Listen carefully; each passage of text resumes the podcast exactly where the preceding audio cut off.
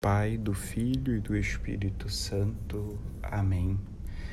Maria, Virgem da Escuta, criatura da Palavra do Deus vivo, silêncio dentro do qual ela ressoa para nós, para que se cumpra no tempo o eterno desígnio do amor. Ajuda-nos a entrar no seio da Trindade Santa, que te envolveu na hora da Anunciação, e render-lhe testemunho na história acolhendo o dom na profundeza contemplativa da vida. Tu que és a arca da aliança, na qual o Verbo tornou-se carne e o céu e a terra se encontraram, tu esplendes como ícone da Igreja, povo da nova e eterna aliança e mãe que gera filhos para Deus. Ajuda-nos a viver nas obras e ao longo de nossa jornada o primado da caridade atenta, cheia de ternura e concreta, capaz de irradiar-se e transmitir a todos o amor com que fomos amados por teu Filho, entregue à morte por nós.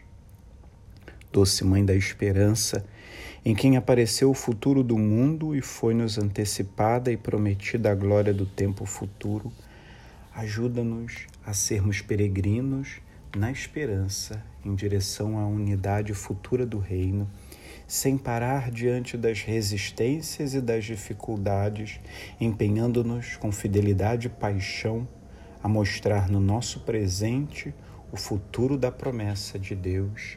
Amém. Aleluia.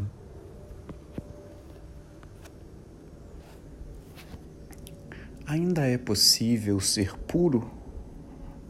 Creio que tem chamado a atenção de todos o quanto nossa sociedade está sexualizada. Inclusive, podemos até dizer que vivemos numa sociedade pansexual. É questionador para todos o fato de termos em todos os lugares menção à sexualidade. Parece que agora tudo precisa ter conotação sexual para chamar a atenção de todos. Fato é que o assunto atrai Porém, o tema está sendo deturpado e descontextualizado. A sexualidade é uma dimensão central da vida humana que não pode ser ignorada e muito menos deturpada. Ela é um impulso de vida, um impulso para amar e ser amado. Provavelmente, por estarmos numa sociedade que não sabe mais o que amar, estamos vendo e ouvindo absurdos sobre esse tema. Hoje, mais do que nunca, o nono mandamento tem seu realce.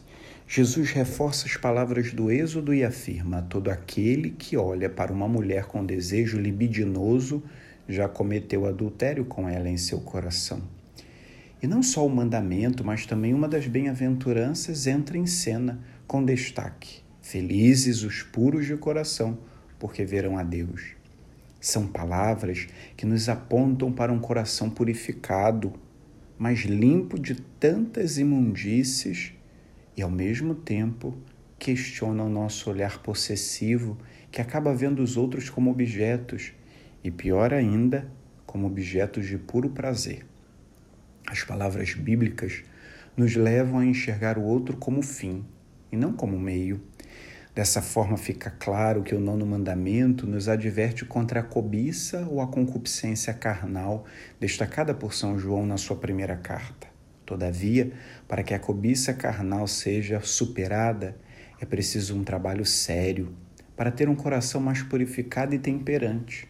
Mas, infelizmente, nos esquecemos de falar de virtudes e, mais difícil ainda, é falar de pureza e temperança. A experiência de uma verdadeira pureza do coração nos permitirá ver a Deus e nos permite, desde já, ver todas as coisas segundo Deus. Faz-se necessário um olhar mais cristão para os outros. Isso não quer dizer que não olharemos e não apreciaremos a beleza das criaturas, mas nunca será um olhar de posse ou movido desordenadamente pela libido. A purificação do coração exige a oração, a prática da castidade, a pureza da intenção e do olhar. Parágrafo 2532 do Catecismo.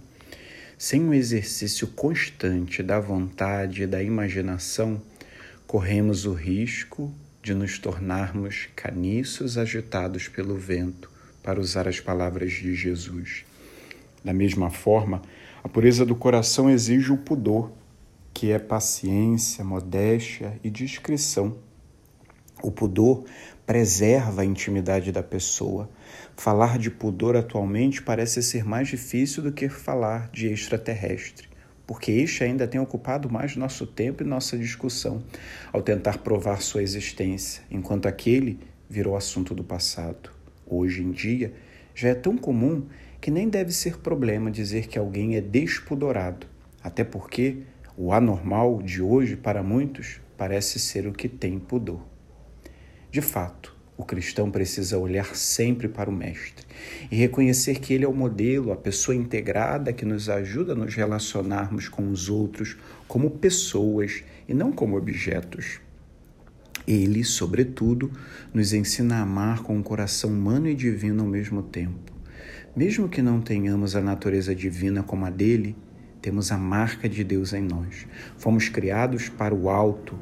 Continuo acreditando e defendendo que o segredo para ser feliz, segundo as palavras do grande Padre Zezinho, é e será sempre amar como Jesus amou sonhar como Jesus sonhou, pensar como Jesus pensou, viver como Jesus viveu, sentir o que Jesus sentia, sorrir como Jesus sorria, e ao chegar o fim do dia, eu sei que eu dormiria muito mais feliz.